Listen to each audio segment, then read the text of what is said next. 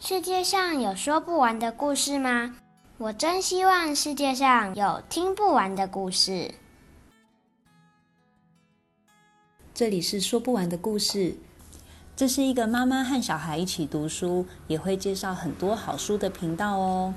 晨晨、灿灿，你们喜欢读书吗？喜欢，喜欢。那大家都要来认真看书哦。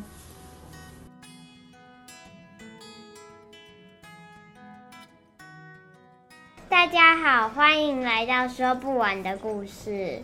我是晨晨，今天我们要介绍的书是一本漫画，名字叫做《呆萌古生物演化剧场》，它的作者是种田小渊。这本书呢，嗯，它强调边睡边看都读得懂，最欢乐爆笑的生命曲这本书呢，大概就是在讲古生代到那个中生代，也就是指呢，从四十六亿年前谈到六千六百万年前，然后也会谈到地球上历史上的五次大灭绝，跟八十三个重要的例子。然后还有十一个地质年代，中间还会穿插一些小漫画。我最喜欢的是那个呃，愤怒铁拳。愤怒铁拳呢，就是他说一个人说你这个人真的很乐观耶，然后另外一个人说还好啦，然后呢说还好的人是 A，然后呢说你很乐观的人是 B，然后 A 就说人啊不过是。细胞集合体而已。突然，真壳生物跑出来，哎，然后直接揍他一拳，惨！你这个王八蛋！然后呢，他说：“你都没想到长出那样的细胞，可是要花多少功夫？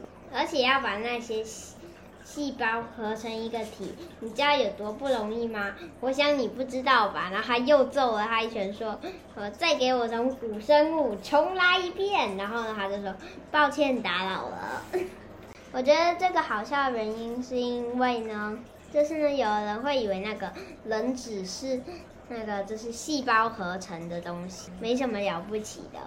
呃，不过呢，那个这个真核生物突然跑出来告诉那个这样子的人说，要长出那样子细胞很那个很不容易，所以其实每个人都很特别。不过他只是把它变得好笑，而且是变得真的很好笑。我觉得我们要认识古生物的原因呢，是因为呢，这样呢，我们呢，要是以后挖到一块呢，就是那个，就是呢，可以拿去博物馆展览的化石，然后以为是石头，就直接扔了，很浪费。所以呢，那个还是懂一点古生物比较好。然后呢，对古生物很有兴趣的小朋友呢，就可以去参加那个一些关于古生物的活动。比如说像是古生物博物馆，然后我自己是那个导览员，那个会和我一起导览的那个一个朋友是那个林如燕，他也会一起导览。我们的导览呢会直接导览那里的所有东西，然后呢这本书里面的内容也会也有导览到。而且呢，我看完这本书后发现，导览内容几乎就跟这本书完全一样，所以这本书呢讲的呢都是真的，他画的图也都非常可爱，而且又非常好笑，真的超好笑的，把很难的东西都讲得很简单。嗯，所以呢，我感觉呢这本书应该很合适那个三四年级的小孩自己看，然后呢那个。幼儿园的小孩呢，可能大人陪同才能够看。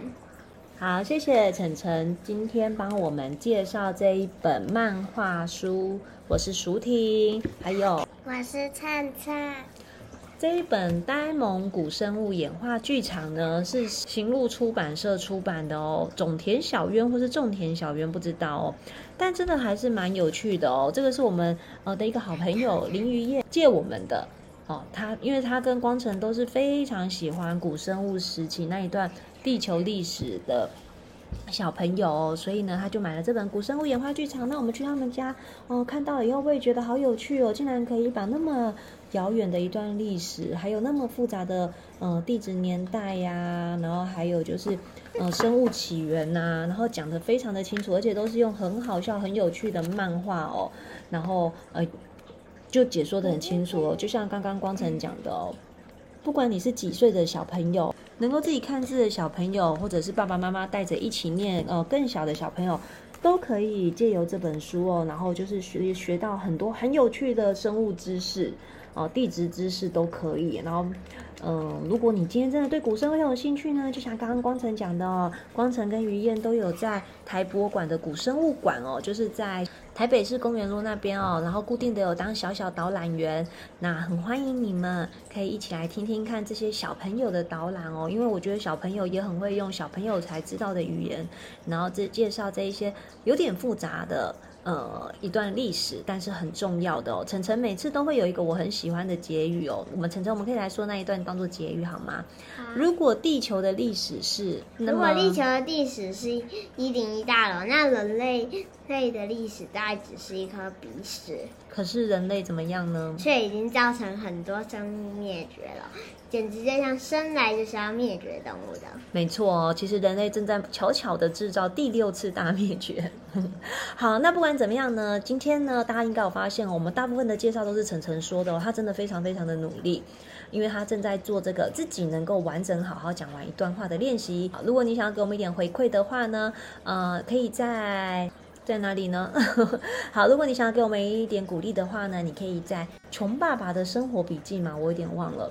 好，在那边留言鼓励我们啊！如果你听的那个平台是可以直接留言，我是有 Apple 的，好像可以哦。你也可以直接留言鼓励我们，光晨都会去看哦。那就晚安喽，谢谢大家，拜拜。